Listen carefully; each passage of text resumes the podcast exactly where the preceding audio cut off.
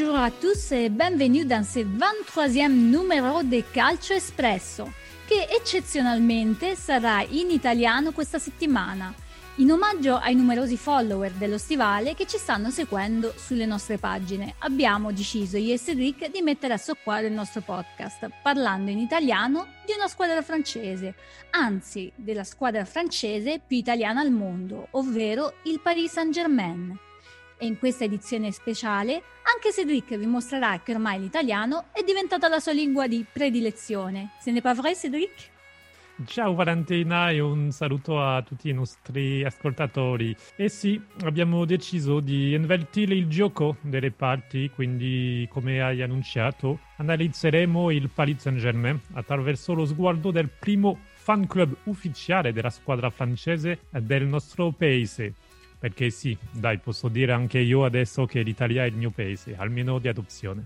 Direi proprio di sì. Allora diamo il benvenuto ad Alex del Paris Saint Germain Fan Club Italia. Ciao Alex e benvenuto al comptoir di Calcio Espresso. Ciao ragazzi, ciao. Eh, grazie per questa opportunità, speriamo di divertirci. Ma quello senza alcun dubbio. Raccontaci un po' di te, insomma, perché segui il Paris Saint Germain e come è nato questo fan club? Ah, io sono un ragazzo di 24 anni di Ravenna e seguo il Paris Saint-Germain da una decina d'anni. E, um, ho iniziato a seguire il Paris Saint-Germain perché praticamente nel 2009 eh, feci un viaggio a Parigi e mi innamorai completamente della città. E quindi da lì a scoprire sempre mh, più cose di questa città. Io sono sempre stato un appassionato di calcio e quindi ho colto l'occasione per eh, iniziare a seguire il Paris Saint-Germain. All'inizio eh, la seguivo, cioè, guardavo solo i risultati, eh, senza guardare le partite. Poi la fortuna ha voluto che il Paris Saint-Germain ha acquistato il mio giocatore preferito, cioè Javier Pastore, e quindi... Giocatore a caso? No, no, no, soprattutto eh, se lo racconti ai, ai tifosi del Paris Saint-Germain che saranno molto contenti di saperlo.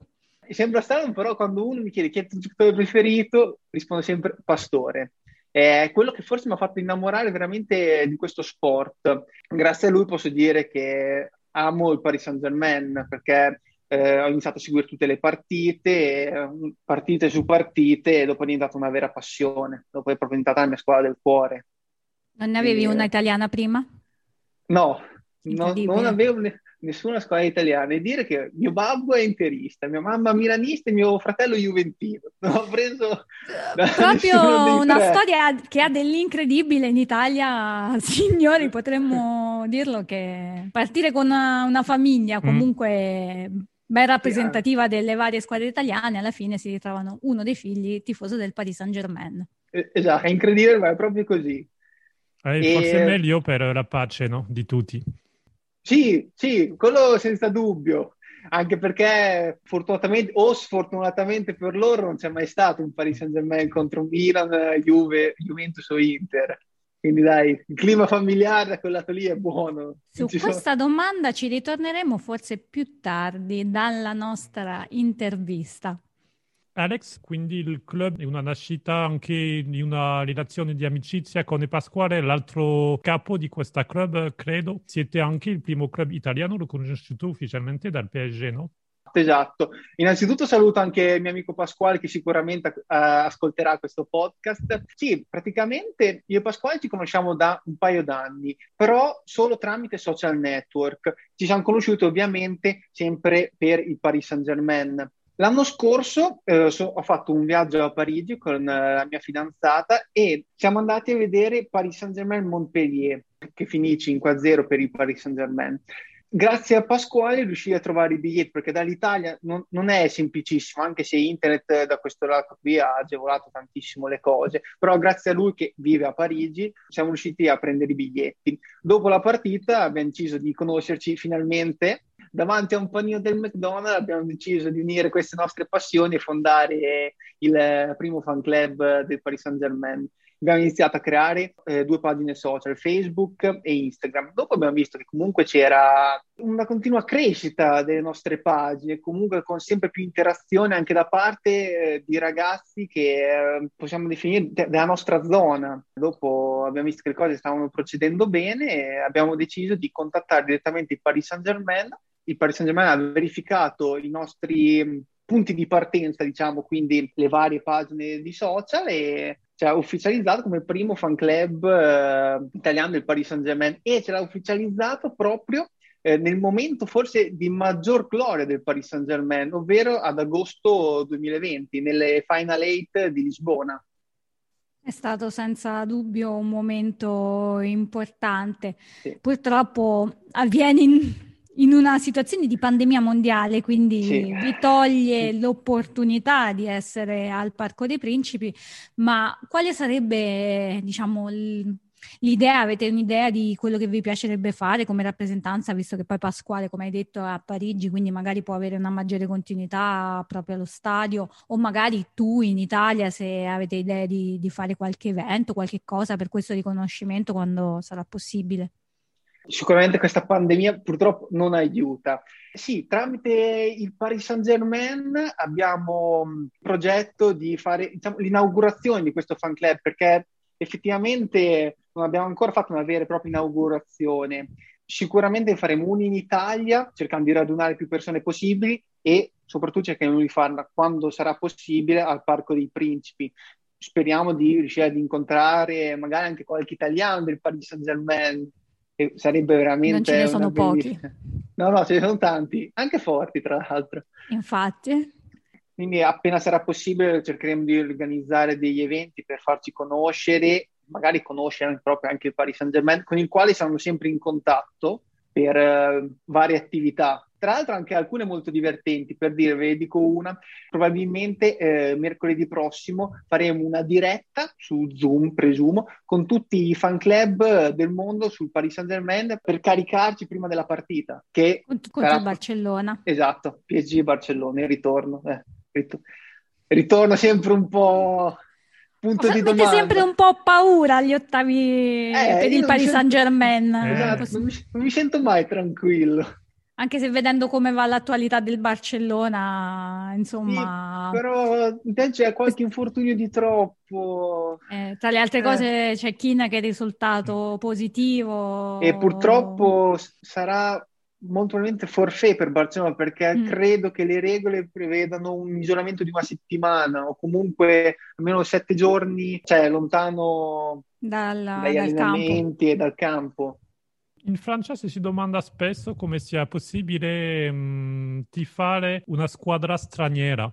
In Italia eh, esiste questa domanda e tu come la vedi?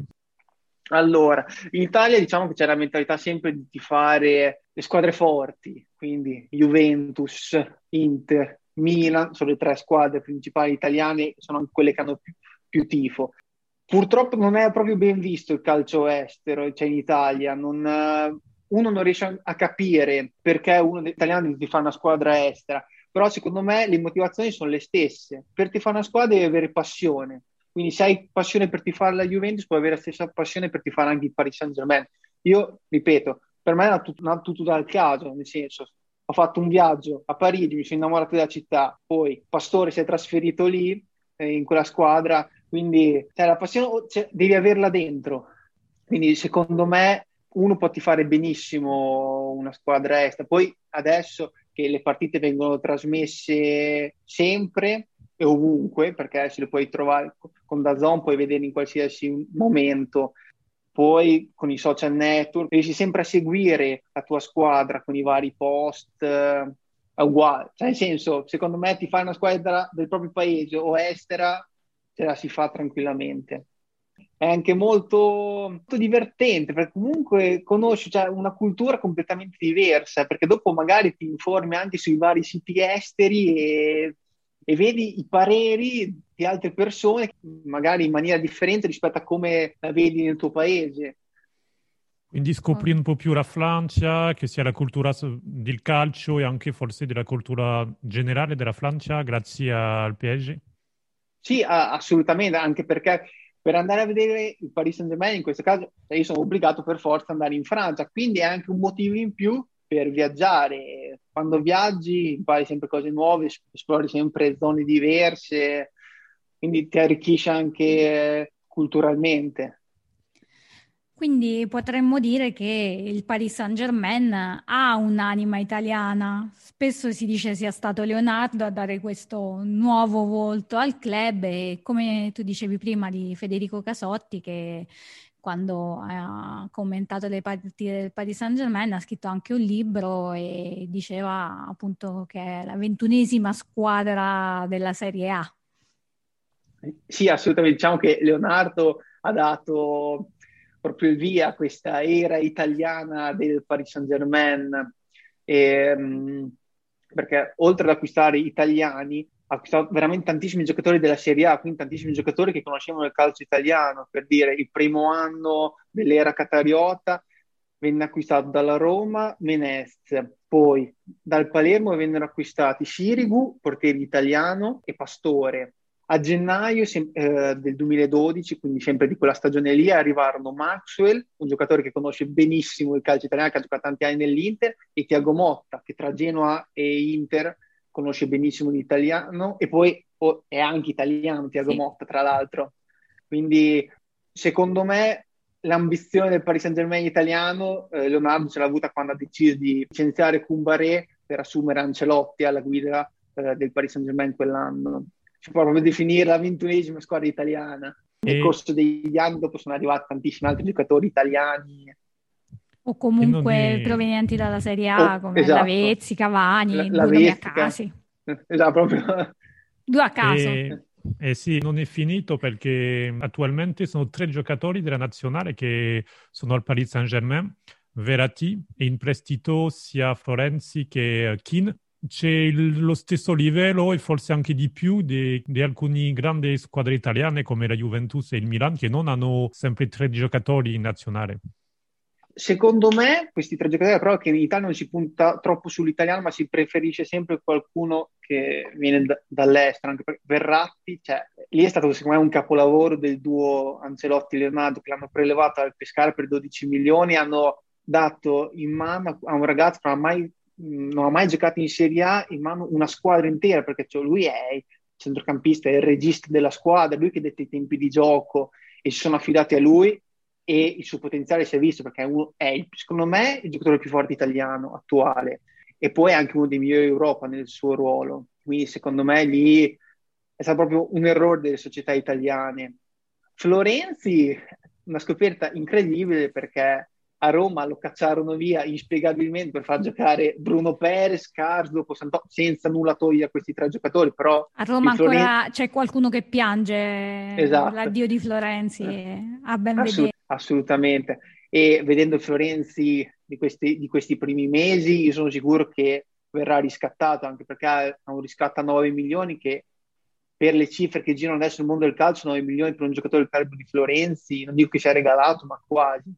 Soprattutto una... il Paris Saint Germain che è esatto, abituato esatto, ben diciamo altre cifre. Ne ha, ne ha abbastanza. No, poi è un ragazzo comunque, lo si vede anche in nazionale, che mette sempre, dà sempre tutto, si è integrato benissimo nel gruppo, quindi benvengono giocatori così. E poi c'è Kin. Kin è veramente, lui è un fenomeno.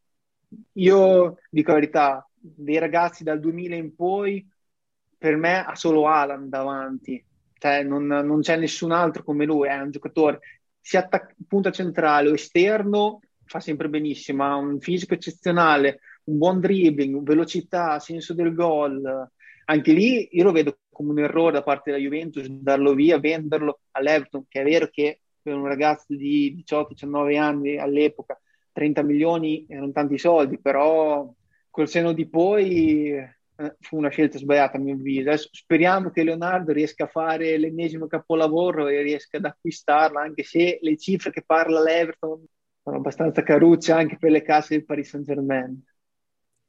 Dicevi prima che comunque avete un seguito importante che vi ha anche sorpreso. Avete, come dire, un seguito che è più legato agli italiani che sono in Francia, magari, oppure proprio italiani che sono appassionati del Paris Saint-Germain? Magari c'è qualche aneddoto che ci vuoi raccontare.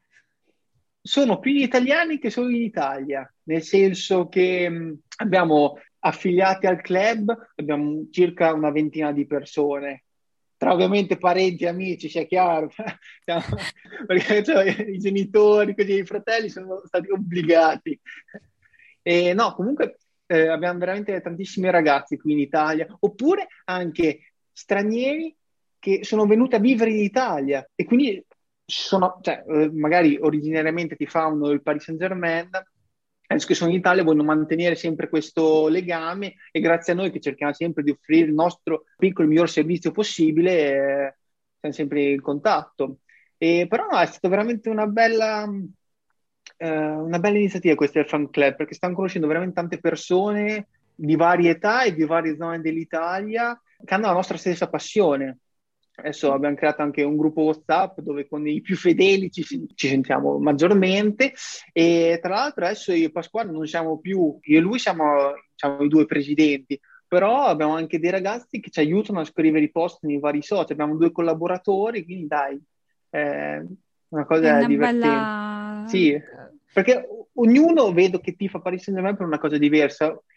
C'è un signore che lui ha, ha fatto le scuole elementari in Francia, quindi è italiano, però ha fatto l'infan- l'infanzia in Francia e quindi adesso tifa Paris Saint Germain. Un altro ragazzo tifa Paris Saint Germain, ma tifa proprio per il calcio francese, ovvero che segue tutta la Liga. Mm. Un altro ragazzo invece è innamorato del Paris Saint Germain da poco perché il suo allenatore preferito è Pocettino, quindi adesso ha iniziato a tifare eh. Paris Saint Germain eh, come se avesse sempre tifato è bello, è una cosa interessante. Interessante, sì. Ci sono diversi rapporti tra ultra italiani e francesi, eh, così penso per esempio tra Marsiglia e la Sampdoria o ancora Bordeaux e Palma. Il rapporto tra tifosi e squadre è simile secondo te tra in Italia e in Francia? Eh, allora, ci sono tantissime, eh, perché allora, quando uno pensa Francia e Italia, cioè un italiano pensa subito a Berlino 2006 e quindi... Botte, cioè, diciamo... giù botte. esatto. Sembra strano, cioè, vedendolo da fuori non sembra ben visto il calcio francese, così c'è sempre stata una rivalità accesa tra Francia e Italia, però eh, se guardiamo attentamente, in realtà ci sono tantissime squadre francesi affiliate con squadre italiane. Per dire, il Nizza è affiliato con l'Inter. Infatti, più volte si vede la curva del Nizza, ovviamente quando c'erano i tifosi allo stadio, lo striscione eh, che indica la curva nord dell'Inter. Oppure, beh, la più famosa è sicuramente eh, il gemellaggio tra Sampdoria e Marsiglia. Però anche noi del Paris Saint-Germain siamo gemellati con il Napoli. Infatti nel 2018 ci fu Paris Saint-Germain-Napoli e il Collectif Ultra de Paris, penso si, si dica così, fece proprio una, una lettera riferita a tutti i tifosi del Paris Saint-Germain in cui dicevano di portare rispetto ai tifosi napoletani perché tipo loro sono nostri fratelli. Infatti, prima della partita sfilarono insieme sia a Parigi sia anche quando andarono a Napoli. Quindi ci fu veramente gran rispetto tra le due curve, cosa che è un po' inusuale nel calcio. Eh sì, Valentina forse... Mm, io no, io c'ero allo stadio a Napoli eh, all'epoca, sì, a Napoli c'ero perché ovviamente non potevo perdermi uno spettacolo del genere. E, no, fu un bel, un bel momento emozionante. Poi per me che ho seguito il Paris Saint-Germain eh. per sette anni, insomma, eh, e dall'altra parte, essendoci la, la mia squadra del cuore, insomma, era eh beh, un momento bello. di comunione, soprattutto il fatto che si fossero ritrovati, perché cosa che non era magari prevedibile mai... a monte, esatto. visto che Lavezzi è andato a, a, Parigi da Napoli, Cavani e tutto il, quello che si è portato dietro per dopo, tanto esatto. tempo, poi alla fine invece si è ricreata una comunione che speriamo duri nel tempo perché sì, sì. comunque i tifosi del Paris Saint Germain ancora sono sconosciuti in Italia perché eh, purtroppo per lungo tempo fino al ritorno degli Ultras quando andavi al Parco dei Principi l'ambiente era molto teatrale, ma non nel senso purtroppo negativo del termine, perché appunto no, gli ultras non mm. erano ammessi allo stadio per tutta una serie di motivi legati alla sicurezza sì. e quindi mancava veramente l'anima e per un italiano che va allo stadio dice ma questo non è uno stadio. Invece adesso da quando sono stati riammessi è cambiata veramente eh sì. tu, tutto quanto, sia prima sia dopo, insomma detto peccato per la pandemia perché l'anno scorso eh. quando passarono ottavi ci fu questa festa enorme al Parco dei Principi con i giocatori, con Kurzawa che si era buttato in mezzo ai tifosi, insomma, scene che normalmente sarebbero state bellissime ma che in un momento in cui si stava passando a un dramma ben più serio, sì. eh, facevano un po' stridere, però Infatti, ancora... Furono belle parole di Neymar che in quell'occasione mm. definì il tifo del Paris Saint-Germain come un tifo da Coppa Libertadores, che sappiamo che i sudamericani sono molto caldi. Sì, sì, sì, sì. E infatti meriterebbero un trattamento diverso, cosa che forse ancora oggi, prima per un motivo, adesso per la pandemia, non gli è stato dato. Abbiamo un po' parlato, ma la scorsa stagione abbiamo visto lo scontro in Champions tra Paris e l'Atalanta. Partite come queste hanno un sapore speciale per voi e come le vivete?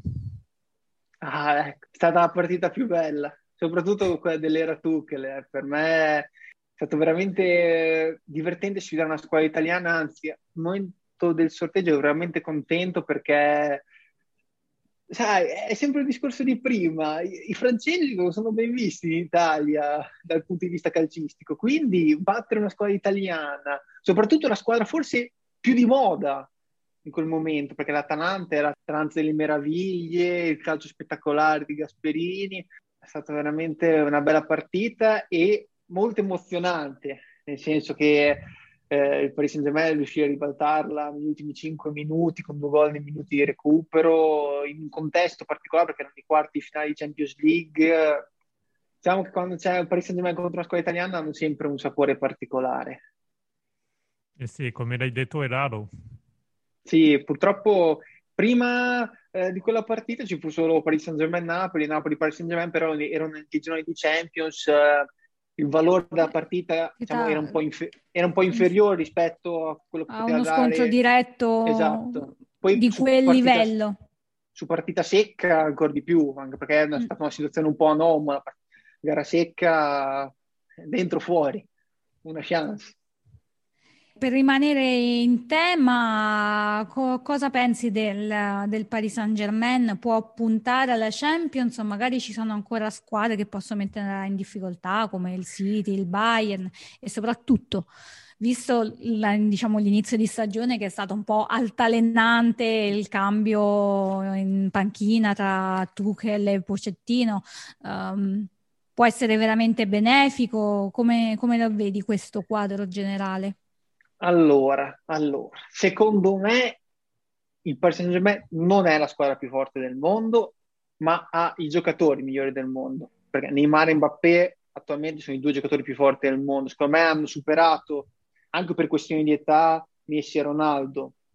Poi hanno Verratti, che è uno dei centrocampisti d'Europa, è uno dei centrocampisti più forti in Europa, e hanno il portiere più sottovalutato d'Europa perché Keylor Navas è un muro, è veramente un Posso regalo. dire che, che è cambiata la, la, la difesa sì, sì, con, da quando è arrivato Keylor... Navas. Esatto, esatto. E a livello di collettivo forse il Bayern, Monaco e se vogliamo il City forse eh, sono più forti, anche se il City deve ancora dimostrare tutto perché ha fatto una semifinale di Champions anni fa, l'anno scorso uscì dal Lione per dire. Secondo me, me può vincere la Champions League Assolutamente sì, però deve trovare continuità sia nella stagione, quindi sul lungo periodo, ma anche all'interno della partita stessa, perché purtroppo anche, ehm, anche all'interno della partita, soprattutto a livello difensivo, qualche blackout c'è. Poi la Champions League è sempre un terno all'otto, ovvero è vero che la maggior parte delle volte vince la più forte, ma non sempre perché è una questione di dettagli.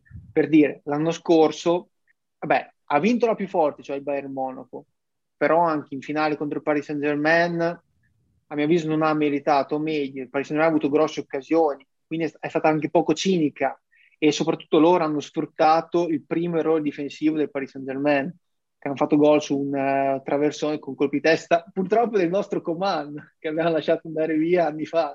Quindi, proprio...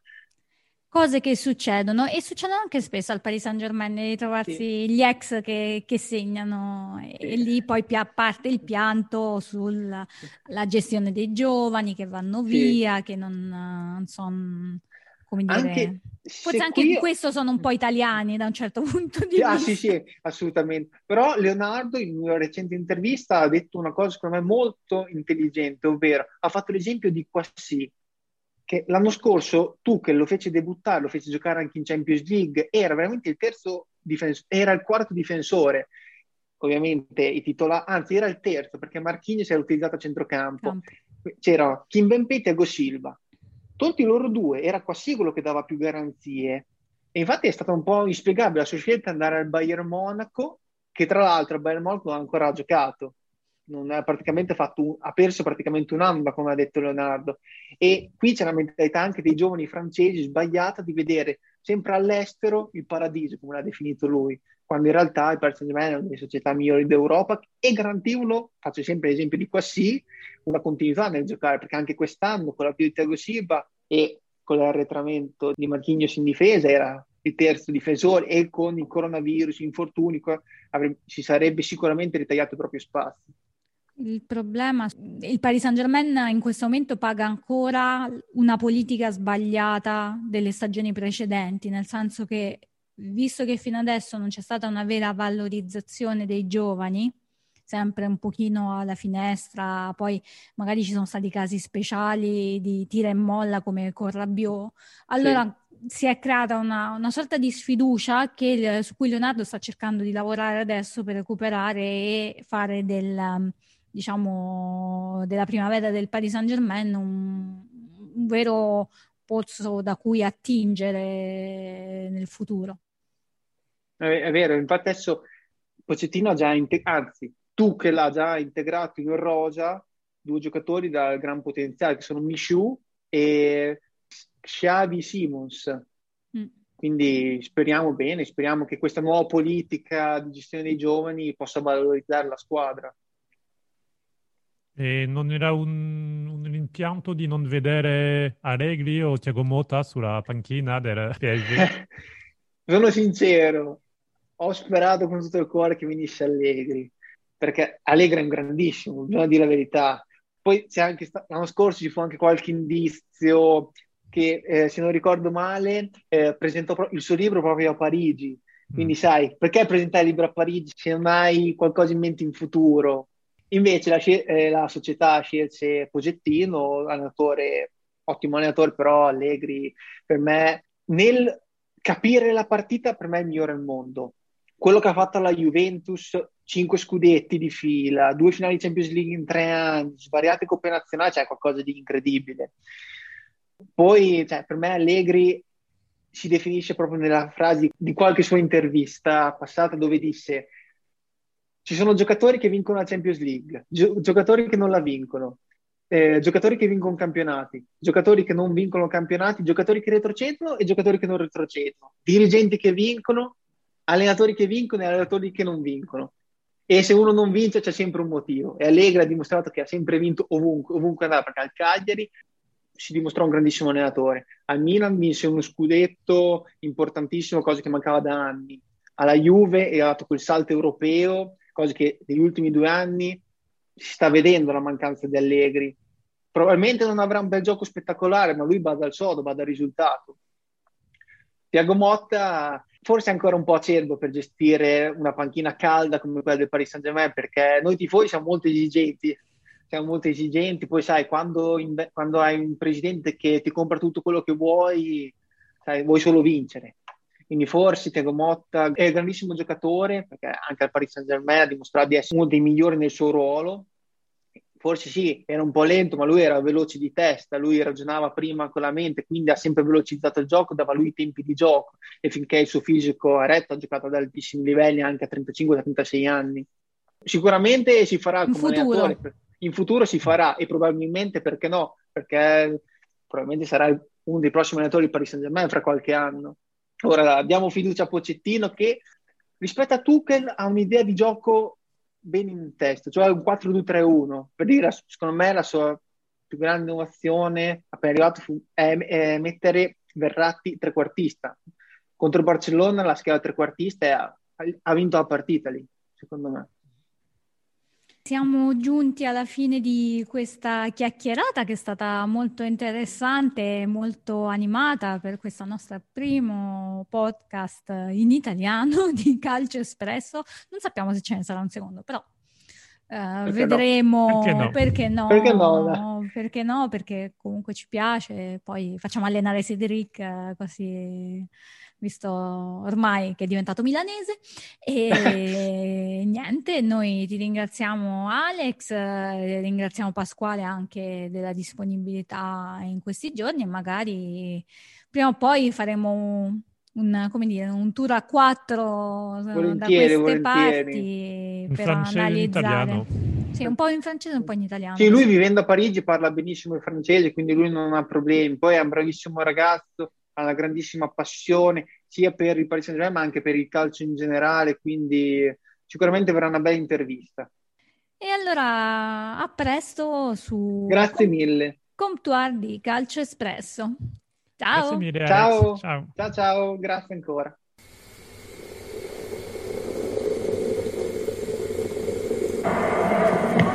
Corzawa, Rafinha, la spazio, lo sfrutta per girarsi. Gheie, fermato fuori Rafinha. Gheie punta Mexer, va dentro per Sarabia, se la porta sul mancino e calcia in diagonale, mettendola in porta. Paris Saint-Germain avanti al ventesimo, 1-0. Et après cette belle parenthèse en italien, on repasse en français, Valentina, pour notre espresso. Bah oui, Cédric, parce que voilà, quand même, on veut donner un peu du contenu en français aussi, et pour démontrer qu'on qu est vraiment des polyglottes. Pour changer un petit peu de sujet, on va rentrer dans des thèmes un peu gossip, si on veut dire comme Mhm. ça, sous l'actu euh, italienne, parce que euh, on a appris cette semaine que Paul Gascogne, euh, il va faire une émission du genre Colanta, si je me trompe pas. Je suis pas trop reality show, mais voilà, je connaissais un peu ça, les, les termes en France.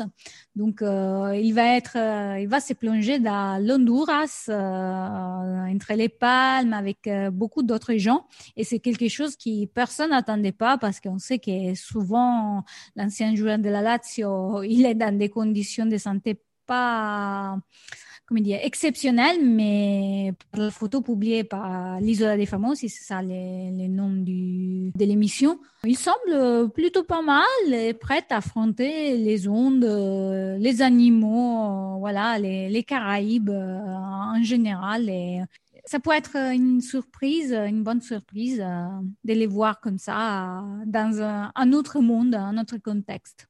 Oui, et puis déjà, c'est sympa de- d'avoir un petit peu de ses nouvelles, parce que comme tu le disais, il n'est pas toujours en très bonne forme au niveau de sa santé. Donc déjà, le voir euh, dans un reality show comme ça, ça... Surtout Ça que de normalement, avant de les laisser partir, ils ils font des, des contrôles euh, médicaux et tout. Donc, ça veut dire que quand même, il est en bonne santé. Donc, et c'est ça la, la chose plus importante. Effectivement. Eh bien, moi, je vais un petit peu prolonger notre partie gossip pour parler du festival de San Remo, puisqu'il était attendu. hein. On ne parlait quasiment que de lui dans les coulisses de l'Ariston.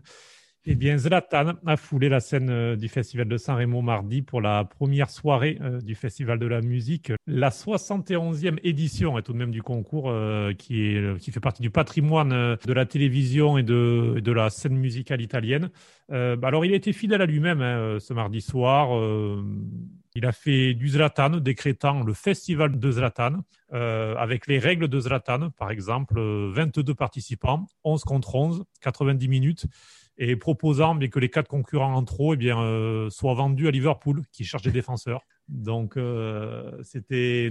Plutôt marrant et je ne sais pas s'il a choisi aussi tous les, comment dire, les vestitions que j'ai vu passer parce que j'ai pas regardé, à être honnête, euh, j'aime pas trop les festivals de Sanremo parce que j'ai des autres goûts musicaux. Mais voilà, j'ai vu passer des, des, des, scènes un peu particulières. Lui aussi, il était habillé de façon, mais, mais quand même, on voyait que c'était Zlatan. Exactement, oui, même ça allait jusqu'aux habits, effectivement, avec euh, costume vraiment particulier. Euh, bon, en tout cas, il était très à l'aise. Brunello Cucinelli, on m'a dit que c'est mm. une euh, comment dire, couturier plus connu en Italie en ce moment, mm. qui, qui a sa maison à, côté des Pérouses à Solomeo, qui, qui, a créé un village euh, vraiment très intéressant au niveau humaniste, renaissance. Et oui. Aussi la renaissance des Zlatan. Exactement. Même si la polémique s'est un petit peu calmée, effectivement, tu as raison de le souligner, puisqu'il y a ce match euh, ce mercredi soir, alors que l'on enregistre d'ailleurs. Et donc Zlatan ne sera pas au festival, puisqu'il sera à San Siro pour soutenir ses coéquipiers face à l'Udinese, puisqu'il s'est blessé euh, dimanche contre la Roma. Euh, une blessure qui devrait le tenir éloigné des terrains au moins 20 jours, et donc ce qui facilite un petit peu sa semaine, puisque pour le rappeler rapidement, il avait donné son accord à Amadeus, le présentateur de San Remo, et interiste, petite parenthèse. Euh, il avait donné son accord avant de prolonger son contrat d'une saison. Il avait dit à Milan que cette semaine-là, la première semaine de mars, il ne serait pas disponible. Donc euh, voilà, c'était, euh, ça donnait un climat un petit peu particulier avec ces deux matchs à jouer pendant le festival. Bon, sa blessure fait que ça simplifie un petit peu les allers-retours entre Milan et San Remo. Mais donc, il est également attendu donc jeudi, vendredi et samedi soir sur scène, avec même, il devrait chanter ce jeudi soir avec Sinisa Mihailovic. Ça va faire un beau duo. On essaiera de vous partager peut-être quelques instants de, de ces duos sur nos réseaux sociaux. Quelques instants, hein. on ne peut pas plus, mais au moins vous donner un goût de ce qu'il passe sur la scène de l'Ariston. Et donc, euh, je pense qu'on a terminé pour ce 23e numéro de Calcio Espresso. Vous pouvez nous retrouver sur calcioespresso.com et nous écrire à contact.calcioespresso.com pour nous proposer des partenariats, pour réagir à et vous pouvez retrouver clairement Calcio Express sur les principales plateformes comme Acast, Spotify, Deezer, Google Podcast, Amazon encore Apple Podcast. Et vous abonner pour ne pas manquer aucun numéro. Et on vous attend aussi sur Clubhouse, les nouveaux réseaux sociaux audio où on va décrypter un peu ensemble avec des amis, mais aussi avec vous si vous voulez participer, si vous pouvez participer, parce qu'on sait que jusqu'à là, Clubhouse, c'est pas encore euh, très répandu parce que il faut avoir euh, un device iOS, donc euh, jusqu'à là, il y a un peu de monde qui, qui est en dehors de ça, mais bientôt ça va arriver, et donc qui peut peut nous rejoindre ou sinon vous attendre dans deux mois, plus ou moins. Avec Android qui devrait effectivement arriver. Euh, nous, voilà, on organise des rooms, comme ça s'appelle, euh, une à deux fois par semaine, parfois un petit peu plus. On essaye euh, en début de soirée vers 18h30 dans ces eaux-là pour parler de football tranquillement. Et on en profite euh, d'ailleurs pour euh, remercier Raphaël, notre premier tifoso qui s'est abonné à notre compte Patreon. Nous venons de lancer un abonnement pour continuer à développer Calcio Espresso, que ce soit le podcast, euh, mais aussi les lives vidéo, les articles ou encore les discussions, hein, comme on vous disait sur Clubhouse, ou tout plein de moments de convivialité. donc ben, si vous souhaitez faire partie de l'aventure, n'hésitez pas, le lien est sur notre site et sur nos réseaux sociaux. Vous pouvez nous écouter aussi sur Radio Grandeur et Radio Italiana Vera les vendredis à 18h et les dimanches à 11h. La musique derrière nous est Jen East de Daybreak. On est à la fin. Arrivederci. Arrivederci, ciao Cédric. Alla ciao. prossima. Ciao ciao.